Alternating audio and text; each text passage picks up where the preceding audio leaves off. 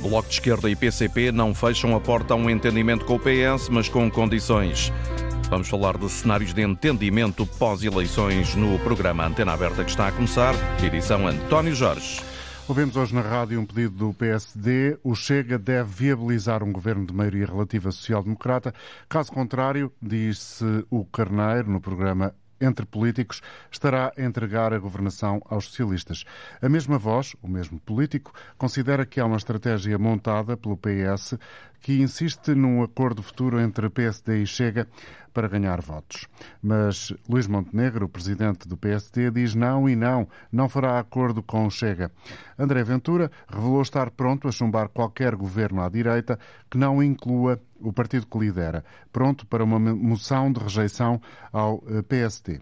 O PCP e o Bloco de Esquerda pedem ao Partido Socialista um conjunto de políticas concretas nas áreas da habitação, do trabalho e da saúde uma espécie de caderno de encargos para ser equacionada qualquer tipo de solução governativa depois das eleições. Queremos ouvir a sua opinião. Apesar destas afirmações, o que acha que vai acontecer depois de conhecidos os resultados eleitorais de dia 10 de março? Ou seja, que tipo de entendimentos acredita que vão surgir para assegurar o poder? Participe pelo 822-0101. Bom dia, professora Paula eh, Espírito Santo, politóloga. Obrigado por estar connosco. A partir do seu posto de observação, acha que estas declarações que temos tido recentemente na praça pública são suficientemente esclarecedoras para os eleitores? Neste momento parece-me que ainda não são suficientemente esclarecedoras, já são um princípio, pelo menos já temos muito mais abertura, uh, considerando um plano de coligações, sabendo nós também, de acordo com os dados que temos atualmente e, e de acordo com os indicadores que as sondagens nos dão, que é muito difícil que haja uh, um, uma maioria estável, uma maioria absoluta, daí que é importante que os partidos não se foquem apenas na noite de 10 de março, é importante que pensem para além do 10 de março, ou seja, que pensem num, num cenário de estabilidade, durabilidade de uma legislatura. É importante do ponto de vista dos eleitores, porque os eleitores, particularmente aqueles que são os eleitores voláteis, aqueles que fazem, no fundo, as maiorias estáveis, são eleitores mais exigentes, são eleitores mais críticos Normalmente são esses eleitores que colocam na balança a, a ideia de custo-benefício do ponto de vista eleitoral.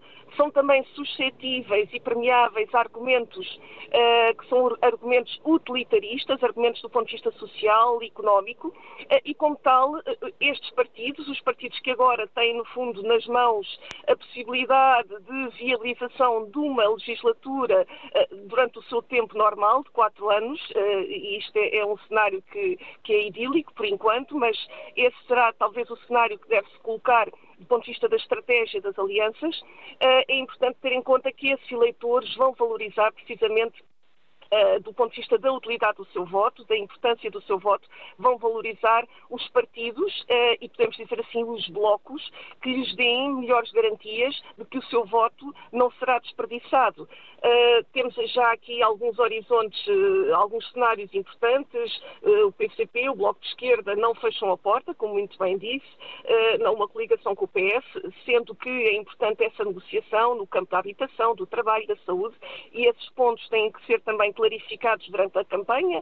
São argumentos fundamentais que podem canalizar melhor o eleitorado Uh, uh, relativamente aqui a um, a um, bloco à esquerda, do ponto de vista que eu julgo que é o mais crítico é talvez à direita, e vimos agora também neste último uh, debate que estava a acontecer ainda há pouco na Antena 1, talvez seja o, o, aspecto mais crítico, a coligação que poderá gerar-se, sabendo que o PSD não considera uh, qualquer viabilidade numa ligação com o Chega e os argumentos são também válidos e percebe-se que o PSD está a apostar tudo uh, numa, numa eleição que possa ser uh, benéfica, que possa ser favorável a que o PSD tenha um, uma, uma vantagem numérica, aritmética do ponto de vista eleitoral. Eu julgo que os resultados, por enquanto, não nos dão essa, essa, essa vantagem, mas percebe-se que o Bloco à direita, pelo menos neste momento, leva vantagem se somarmos os votos dos vários partidos, da Iniciativa Liberal, do, do Chega, da, uh, do, do, PSD, sendo que se retirarmos uh, neste momento, naturalmente, o maior partido, uh, o terceiro maior partido desta, desta vamos dizer assim, desta equação à direita, que é o Chega, os votos de todos os partidos que se encontram no espectro da direita não serão suficientes também para atingir, no fundo, uma, uma coligação que seja estável e que permita uma maioria de votos, ou até uma maioria absoluta. Uh, daí que temos ainda aqui uh, alguma indefinição, uh, particularmente mais à direita, sabendo que os, os, vamos dizer assim, de forma genérica, os políticos também não se podem sobrepor aos horizontes da racionalidade do voto. E se neste momento os, os, os indicadores que temos, no fundo, apontam para que não é fácil arranjar, no fundo, um suporte à direita, particularmente junto do PSD, que permita governabilidade sem alianças, alianças que sejam mais consequentes. Eh, é importante também definir já horizontes que não se passem necessariamente por uma coligação, mas que passem precisamente por algum pacto que permita também gerar essa estabilidade e essa confiança aos eleitores que se identificam mais com os espectros da direita. Paulo Espírito Santo, eh, por falar em eh, estabilidade, quem acredita num descrédito da classe política, tem, imagino eu, nesta altura, pouca, uh, diria, capacidade para também acreditar nas declarações públicas que têm ouvido sobre o que farão os partidos e os líderes depois dos resultados eleitorais. Há também aqui este problema de base no sistema democrático português, ou seja, o descrédito que eh, uma franja que imagino seja considerável da população tem relativamente àqueles que hoje lideram os partidos? Certamente que sim. Aliás, por ironia do destino, eh, os 50 anos eh, do 25 de Abril vão coincidir com o maior desafio que se pode colocar, o maior teste que se pode colocar à política democrática, que é precisamente o, atingir maturidade eh, e, a maturidade democrática também se faz pela viabilidade governativa e, pela longevidade dos governos. E este teste vai ser talvez o maior teste que a política, os políticos, em primeiro lugar, porque são eles que uh, lideram, no fundo, o processo em si, o processo eleitoral, o processo político. Uh, claro que o povo é soberano, mas uh, tem que haver aqui uma conjugação importante entre aquilo que é a oferta eleitoral, a procura eleitoral, aquilo que, que os eleitores ambicionam num, num, num, conjunto de necessidades que são profundamente, neste momento, insatisfatórias do ponto de vista da saúde, da habitação, do ponto de vista laboral. e esse equilíbrio do ponto de vista das soluções, mas também dos acordos, dos, das alianças que se podem estabelecer, pode dizer que eh, não estão suficientemente sólidos para conseguirem transmitir uma imagem de eh, idoneidade, de consistência democrática a uma parte dos eleitores que são muito sensíveis a argumentos que são argumentos que às vezes se esgotam na espuma dos dias, argumentos que têm a ver com as contradições da retórica política, que têm a ver que é com... é basicamente aquilo que temos estado a assistir nestes últimos dias, eh, uma troca de argumentos com pouca eh, substância de propostas políticas.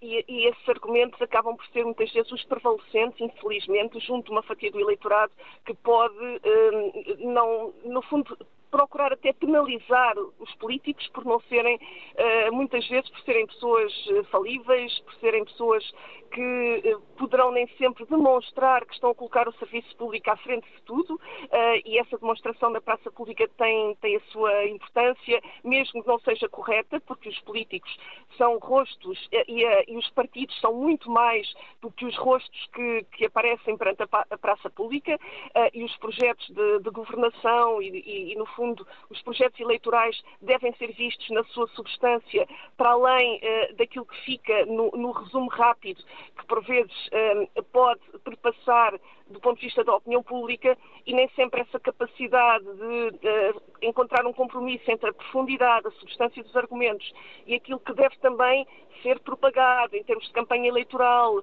em que se acompanha uh, o, o diz que disse e em que se acompanha a espuma dos dias, muitas vezes esses equilíbrios não são necessariamente conseguidos.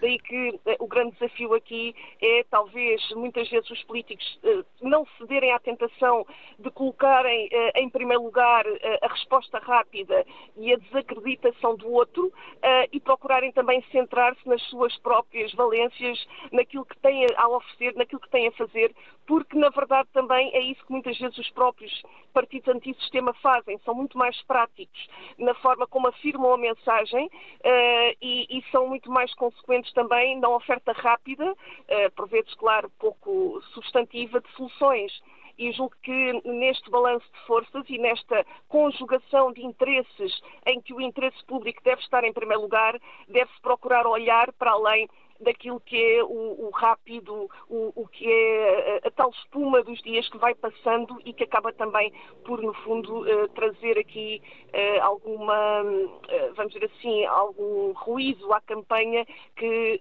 desacredita a mensagem e, e, não é talvez a melhor solução para se conseguir aqui que os eleitores, no fundo, foquem sobre o que é importante e o que é essencial. Obrigado pela profundidade e pela análise. Paula Espírito Santo, politóloga, deixou-nos já aqui um conjunto de pistas para esta reflexão que partilhamos também na rádio com uh, o pensamento dos nossos ouvintes, aqueles que se inscreveram pelo 822 0101 ou quem está fora do país pelo 22 33 999 56. Bom dia, Tiago Madureira, está a falar-nos do Porto, ou vai falar-nos do Porto. Bem-vindo ao programa. Qual é a sua uh, participação? Quais são as palavras que escolheu para dizer neste programa? Bom dia a todo o auditório, bom dia a todos os ouvintes que nos ouvem de todo o país. As palavras que, que tenho para, para deixar, a minha opinião política sobre, sobre o Estado que, que nos, que nos encontramos, e sobretudo daquilo que acha que vai ser o futuro, tendo em conta aquelas que têm sido as declarações dos líderes partidários, o futuro depois de 10 de março. Exatamente. Eu acho que nós só temos dois caminhos aqui eh, a seguir que, que, que, se está, que se está a ver. Vai haver, vai deixar de existir partidos, praticamente, e vão existir o bloco da esquerda e o bloco da direita. É isso que se está a desenhar, eh, por muito que o líder do PSD não o queira ainda admitir. Parece-me a mim que vai acontecer o que aconteceu na Madeira, que é, é negar até ao fim e depois, eh, como vão precisar dos votos do Chega, eh, vão ter que se aliar.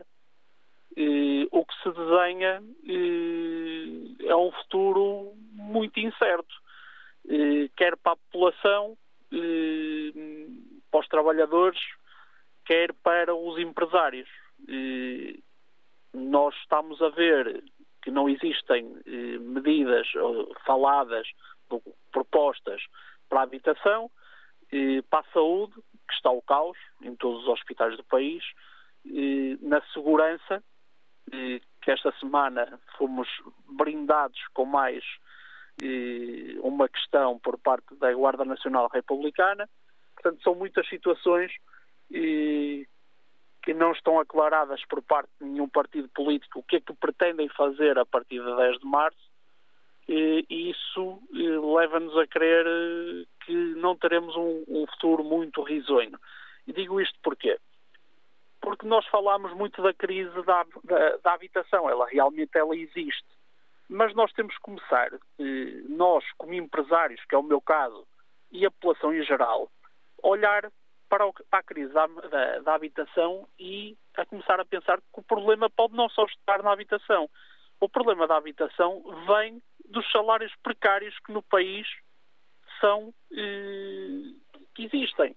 Porque quando falam que a, a, média salarial é superior a mil euros, isso, isso é impensável. Não, toda a gente que anda pela rua todos os dias sabe que a, a grande maioria não, não recebe mil euros.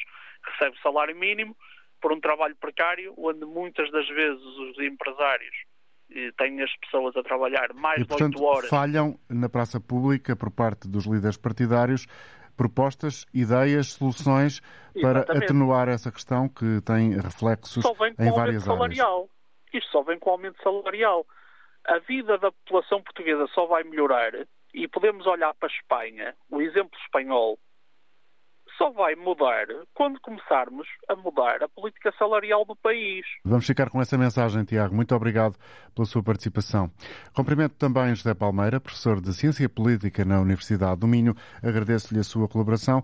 Professor José Palmeira, do seu ponto de vista, apesar das declarações recentes dos líderes partidários sobre aquilo que querem ou não querem fazer depois dos resultados eleitorais, no que toca a possíveis entendimentos ou não com eh, partidos eh, distintos, apesar disso, estamos esclarecidos ou nem por isso? Ora bem, aquilo que é normal em democracia é a pluralidade. É aquilo que assistimos em todos os regimes democráticos sólidos. Por essa Europa fora, aquilo que assistimos é governos de coligação, é, são a regra.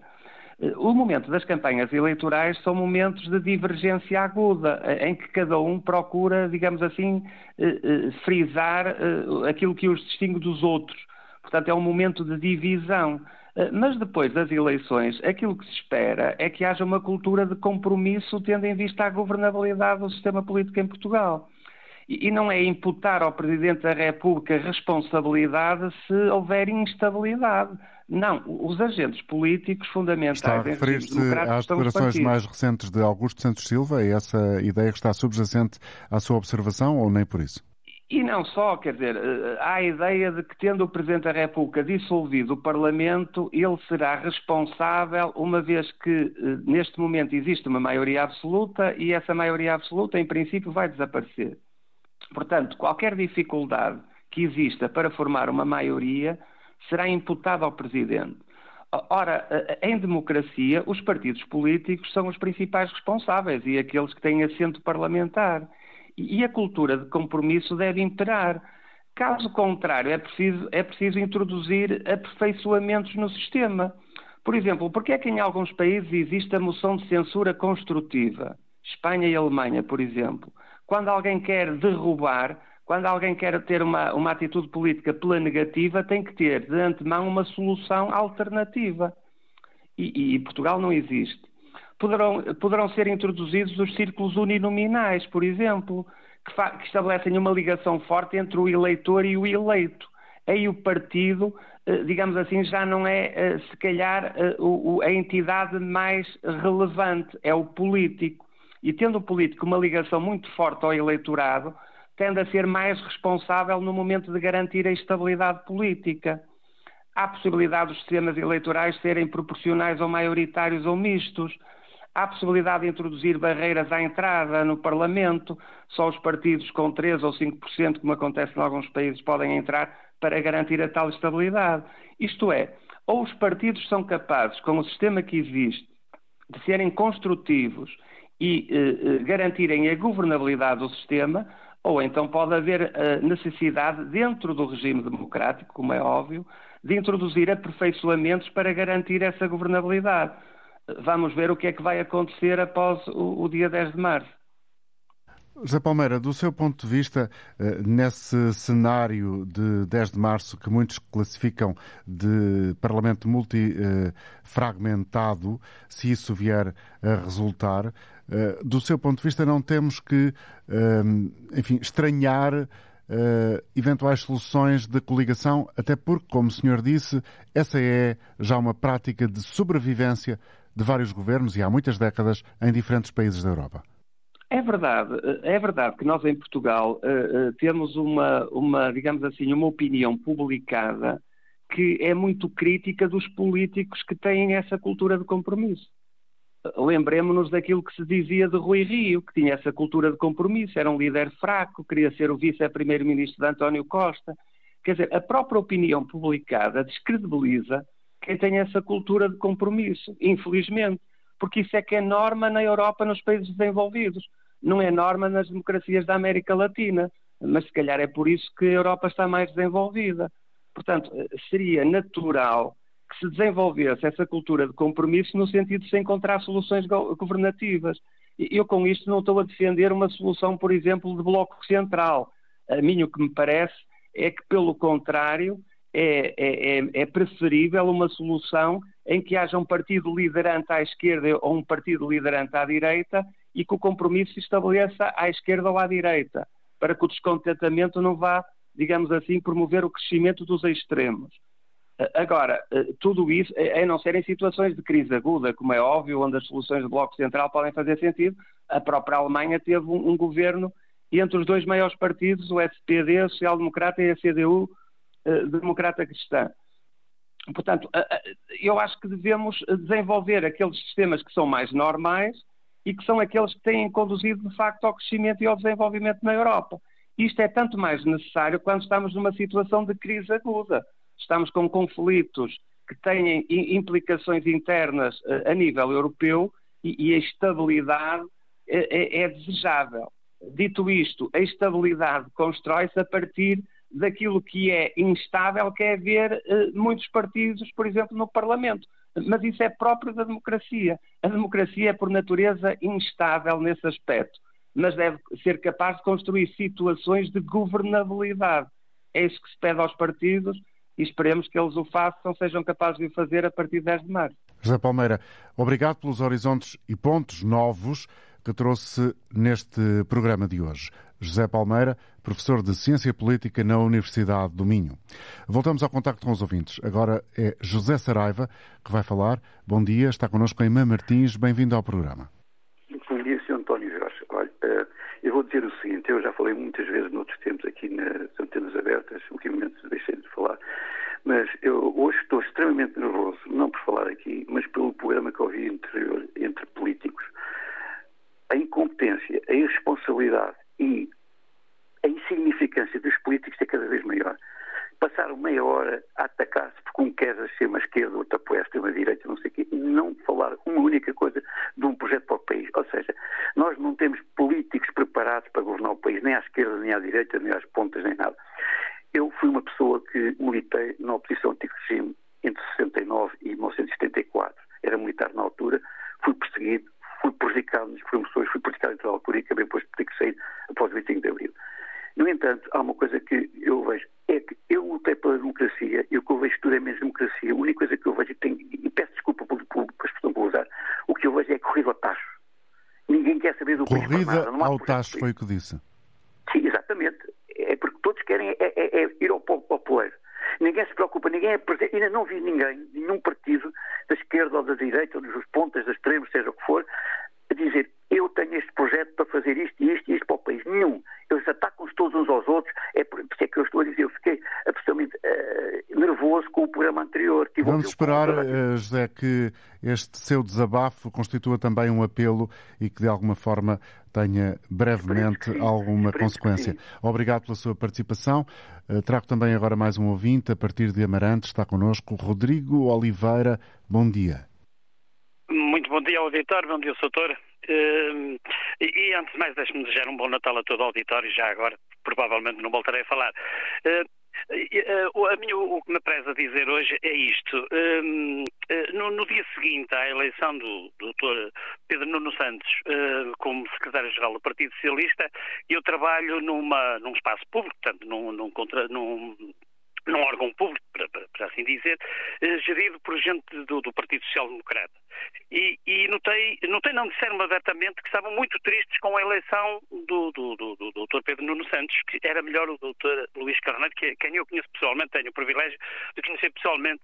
Eh, e eu achei um bocadinho estranho, porque as eleições, eh, perdão, as estatísticas diriam que o Dr. Nuno Santos de Pedro Nuno Santos ganharia o Partido Socialista, mas que estaria mais bem colocado do Dr. Luís Carneiro para ganhar eh, as possíveis legislativas. O que me deixou assim um bocadinho, uh, como é que eu ia dizer, confuso, vamos lhe chamar confuso.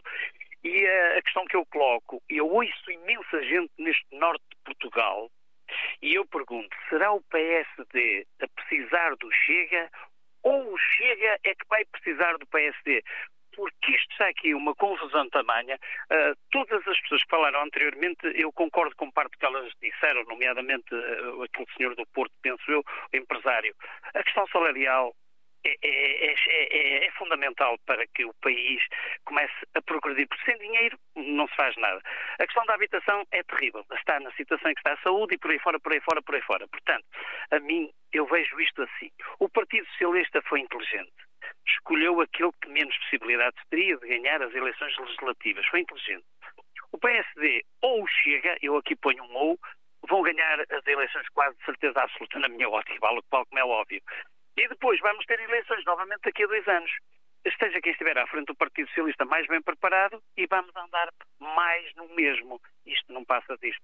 Mais obrigado. Vez, olha, bom Natal, muito obrigado pela oportunidade e um até sempre. Até breve, Rodrigo Oliveira a falar-nos de Amarante. Está connosco também como convidado esta manhã na antena aberta da Antena 1 o professor Gustavo Cardoso, sociólogo do Centro de Investigação e Estudos de Sociologia do Instituto da Universidade de Lisboa. Bom dia, obrigado. Professor Gustavo Cardoso, este senhor de Amarante falava em confusão também entre PSD e Chega e na probabilidade eventual de termos uh, ciclos uh, governativos curtos. Tendo em conta aquelas que são as declarações mais recentes dos líderes partidários, que, se têm, afirma, que têm afirmado o que pretendem fazer em termos de entendimentos com outros partidos antes ou depois das eleições, bom, seria importante esclarecer de forma mais cabal para que esta, e vou utilizar a expressão que aqui foi uh, utilizada pelo nosso ouvinte há instantes, esta confusão tamanha persista? Bem, é, é, óbvio que é importante para todos os cidadãos que haja um esclarecimento sobre quais são as condições para o exercício do poder pós-eleitoral. eu acho, mas também acho uma coisa que é tanto Pedro Nuno Santos como Luís Montenegro não sabem o que é que vai acontecer no dia das eleições. Ambos têm uma perspectiva de que talvez seja possível o seu partido ganhar as eleições e, portanto, eu acho que neste momento nós temos uma incógnita que é 50-50 em termos de hipóteses para ganhar um partido ou outro. Aquilo que aparentemente nós podemos ter mais certezas é que nenhum dos partidos, a menos que aconteça uma situação qualquer não concebível neste momento, uh, não terão maioria absoluta. A partir daí, todas as possibilidades estão em cima da mesa. Agora, o problema para o PS e para o PSD, todas as possibilidades estão em cima da mesa. O problema é aquilo que cada um dos outros partidos, vamos imaginar este exercício matemático, que o PS tem um terço dos deputados, o PSD terá outro terço dos deputados e depois o outro terço que exista é repartido por todos os outros partidos que têm a hipótese de eleger. Nessa perspectiva, uh, vão existir em cima da mesa muitos jogos uh, matemáticos e políticos por parte do outro terço dos partidos todos. Porque, falamos, por exemplo, o Chega. Terá interesse o Chega em uh, viabilizar um governo do PSD, o Chega vive da incapacidade declarada pelo Chega dos outros grandes partidos resolverem os problemas. Portanto, se o Chega for para o governo, muito provavelmente, ou dizer uma situação de apoio parlamentar, muito provavelmente acontecer-se-á a mesma coisa que aparentemente aconteceu ao PCP. Ou seja, que deixa Isso depois de, de ter estado ao lado do Partido Socialista no, no dito exatamente. tempo da, da geringonça, que afinal é estável. Era. Deixa, é, exatamente, deixa de ter, deixa de ser o partido para onde vão os votos do descontentamento face aos outros. E, portanto, isto é apenas para dar um exemplo, com, falando de, de PCP e falando de Chega, eu acho que nós vamos estar numa situação em que nenhum dos outros partidos, que não o PS nem o PSD, quererá comprometer-se em apoiar com permanência o, o, o, partido que ficar à frente em termos de votação e que for convidado para formar governo. E, portanto, o que isto quer dizer é que vai depender dos, das abstenções à esquerda e à direita aquilo que vai ser a possibilidade do primeiro orçamento do Estado e o governo ficar em funções na Assembleia minoritária. Portanto, a confusão parece ser grande, mas é apenas porque nós não experimentámos este modelo já há algum tempo. Mas, na realidade, Uh, não for a, a, obrigatoriedade na altura do Presidente Cavaco Silva em que houvesse um documento escrito, nós já temos tido histórias de governos minoritários que até têm em Portugal uma, uma memória positiva, como o primeiro governo de Cavaco Silva, como o, o governo, os governos que têm estado nessa situação. Agora, eu acho que nós vamos, efetivamente, e o Presidente da República terá provavelmente razão, se calhar ter que nos habituar a ciclos mais curtos. Mas ciclos mais curtos não quer dizer que não ser de um ano, podem ser de dois anos e meio, podem ser de três anos. Agora, se calhar não vamos ter as condições porque cada um dos partidos irá posicionar-se em função de verificar quando é que é o momento certo para fazer cair o governo. Uh, mas, mais uma vez, uh, eu chamo a atenção de que, embora o poder convide e seja muito tentador retirar eh, dimensões positivas no momento, do curto prazo, apoiando a tomada de posse de um governo do PS ou do PSD, a questão que vai estar na mente dos partidos que podem viabilizar isso vai ser efetivamente se no médio e longo prazo não lucram mais se não apoiarem em efetivo aquilo que se vai passar neste momento. Portanto, eu acho que tudo o resto é estarmos a fazer futurologia, podemos fazer prospectiva, que é a ciência que estuda os sinais fracos em termos de como é que as coisas se vão desenhando, e é isso que nós estamos aqui a fazer quando estamos em antena a conversar sobre estas coisas, mas vamos precisar de ver o que é que se passa até mais próximo de março para ter uma sensação do que é que se quer fazer. Há muitas coisas trocadas. O PS, hoje em dia, parece o PSD do tempo de Cavaco Silva. As frases utilizadas, trabalhar, fazer, que eram coisas que estavam no, no acervo do PSD, são agora do PS. As contas certas, que eram uma coisa que estava à direita, está agora do lado do PS também. Portanto, há muitas mudanças em termos daquilo que cada um dos partidos e a forma como eles se posicionam, para nós podermos antecipar qual é que vai ser a resposta do povo português e da cultura política do povo português àquilo que os diferentes candidatos vão colocar em cima da mesa. Muito obrigado também por aquilo que acrescentou uh, para este programa que procura uh, trazer aqui uh, o máximo de amplitude no pensamento e na capacidade de interpretar aquilo que está a acontecer ou vai acontecer ou pode vir a acontecer, neste caso em particular, uh, referindo-me ao tema que hoje aqui trouxe, ou seja, os eventuais entendimentos pós-eleitorais ou antes das eleições e aquilo que, a propósito deste tema, tem sido dito pelos líderes dos partidos. Estivemos aqui com Gustavo Cardoso, uh, sociólogo. Vamos agora voltar ao contacto com os ouvintes. Nuno Silva, em Sintra, bom dia. Bom dia. Muito obrigado por a oportunidade de expor as minhas ideias. Olha, eu gostava de sair para responder melhor ao desafio de, deste programa, gostava de responder um bocadinho de uma visão mais larga, defendendo duas ideias. Uma é da rotatividade. O que é que somos mais? A opção partidária ou a opção democrática, de confiança pela democracia? E a outra é a do respeito por quem pensa diferente.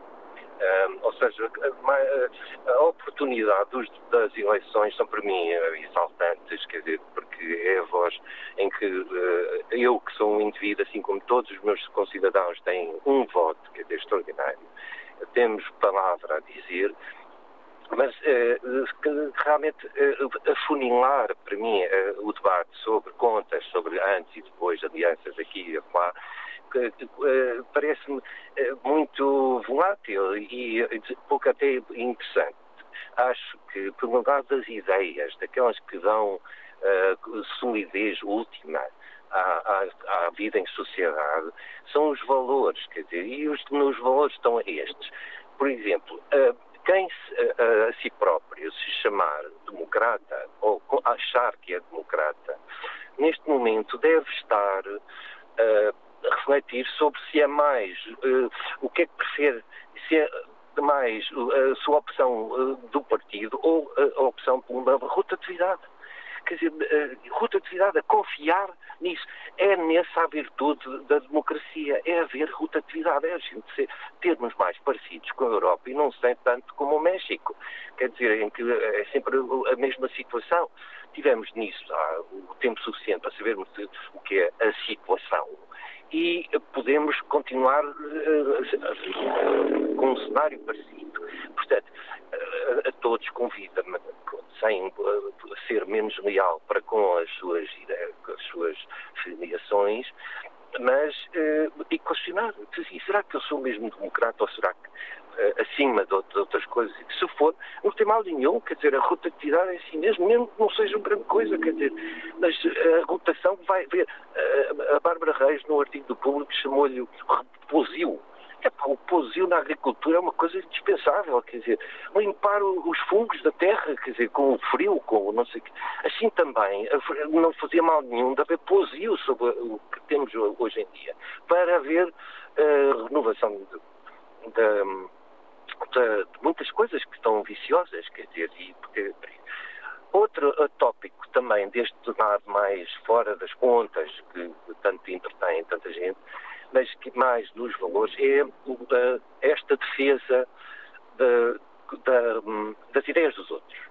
De, dar aos outros as mesmas oportunidades do que, eu, do, que eu, daquilo que eu defendo. Quer dizer, um, eu, eu não escondo, quer dizer, a minha posição é a direita, sou de direita democrática, mas não passa para a cabeça uh, tapar a voz a quem pense diferente. Pelo contrário, quer dizer, gosto imenso de ouvir ser estimulado a pensar, será que por iríamos melhor? Teríamos melhores resultados? Uh, como é que, uh, pronto, e e acho que já foi claro, Nuno, naquilo que pretendia acrescentar. Obrigado. Obrigado pelos tópicos que juntou a este uh, programa de hoje, que serve para engrossar, engrossar o resultado final da edição desta quinta-feira da Antena Aberta.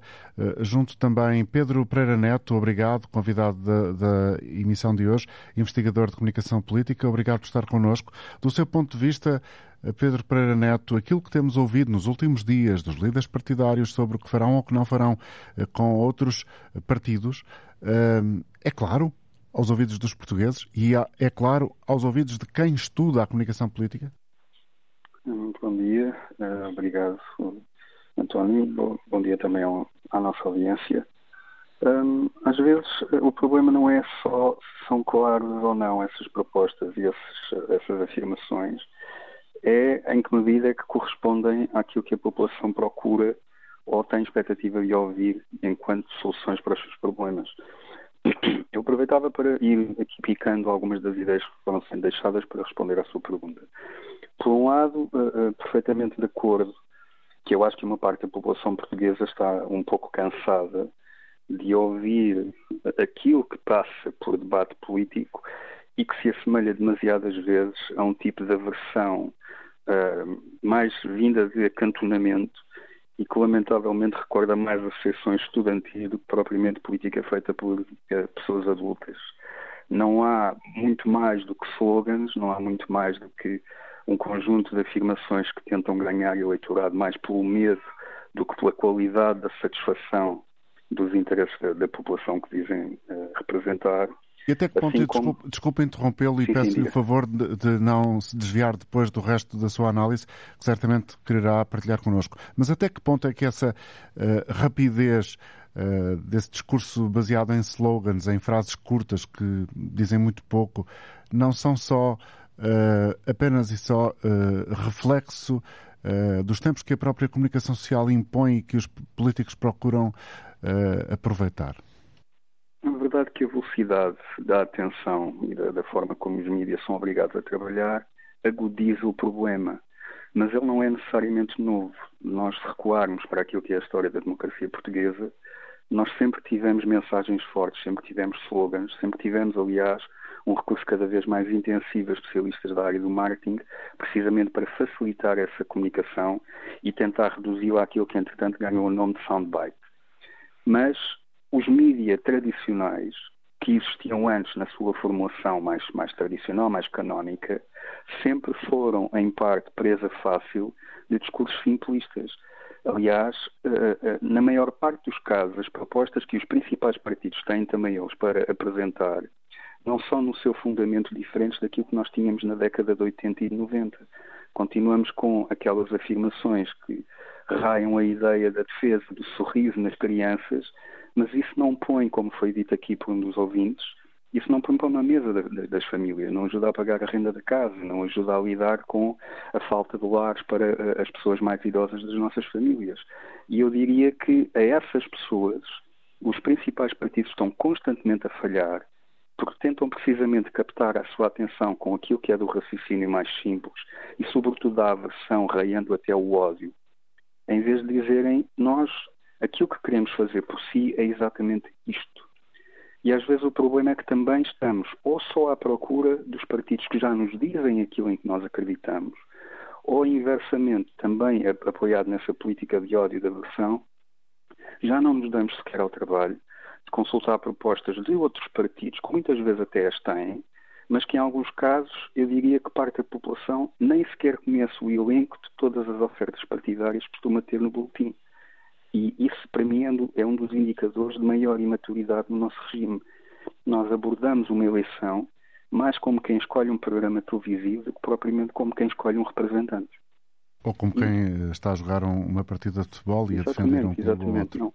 É uma coisa que é demasiado séria para ser levada com a leveza de ânimo como muitas vezes a levamos. Bom, mas isso é um problema se é estrutural, do seu ponto de vista, como diz Pedro Pereira Neto. Há, uh, há remédio? Uh, eu diria que os partidos não são o problema, são o reflexo. Os partidos têm estruturas pensadas para se adaptarem àquilo que parecem ser não as necessidades da sua população, mas as suas fragilidades. E não é por acaso que o discurso está a ser levado para uma base zero de tenha medo daquele outro partido porque ele vai juntar-se àquelas outras pessoas de quem você deve ter medo também. Nós não estamos sequer ao nível da maturidade democrática que aqui tentamos, por vezes, passar como sendo real, porque se assim fosse, nós faríamos com o nosso voto aquilo que muitas vezes fazemos com a subscrição dos serviços ou com os trabalhos em equipa nos nossos empregos. Nós trabalhamos com quem está disponível para fazer connosco alguma coisa, não porque concordemos a 100% com essa pessoa, mas porque, havendo um problema concreto, quem quer fazer parte da solução deve permitir-se que seja, que seja parte dela.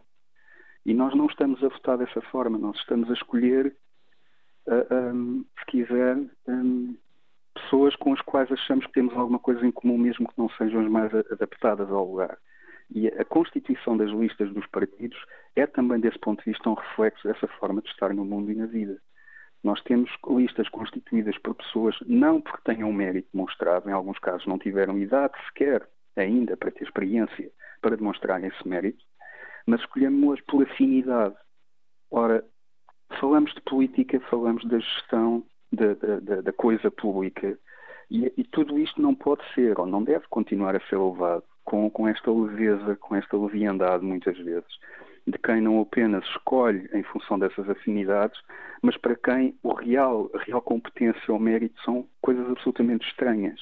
Basta passar os olhos pelas listas dos, dos, partidos, e aí já não são não só dos principais, mas na prática todos eles, para nos apercebermos quão fraca neste momento é a competência e a capacidade que está a ser mobilizada para estar ao serviço do país. E nós aquilo que assistimos é a transformação, por um lado, da democracia em partidocracia e depois dos partidos em fábricas de carreiras profissionais, que não é para aquilo que eles foram originalmente criados.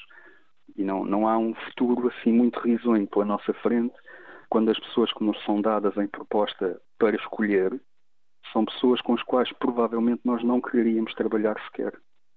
Entre esta... Sim.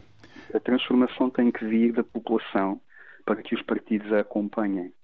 Mas também não temos estruturas produtivas no país que estejam propriamente a criar o tempo necessário para que as pessoas se cultivem, aumentem os seus níveis de conhecimento sobre a diferença entre esta política ou aquela, obrigando depois quem é a oferta partidária a acompanhar esse grau de exigência.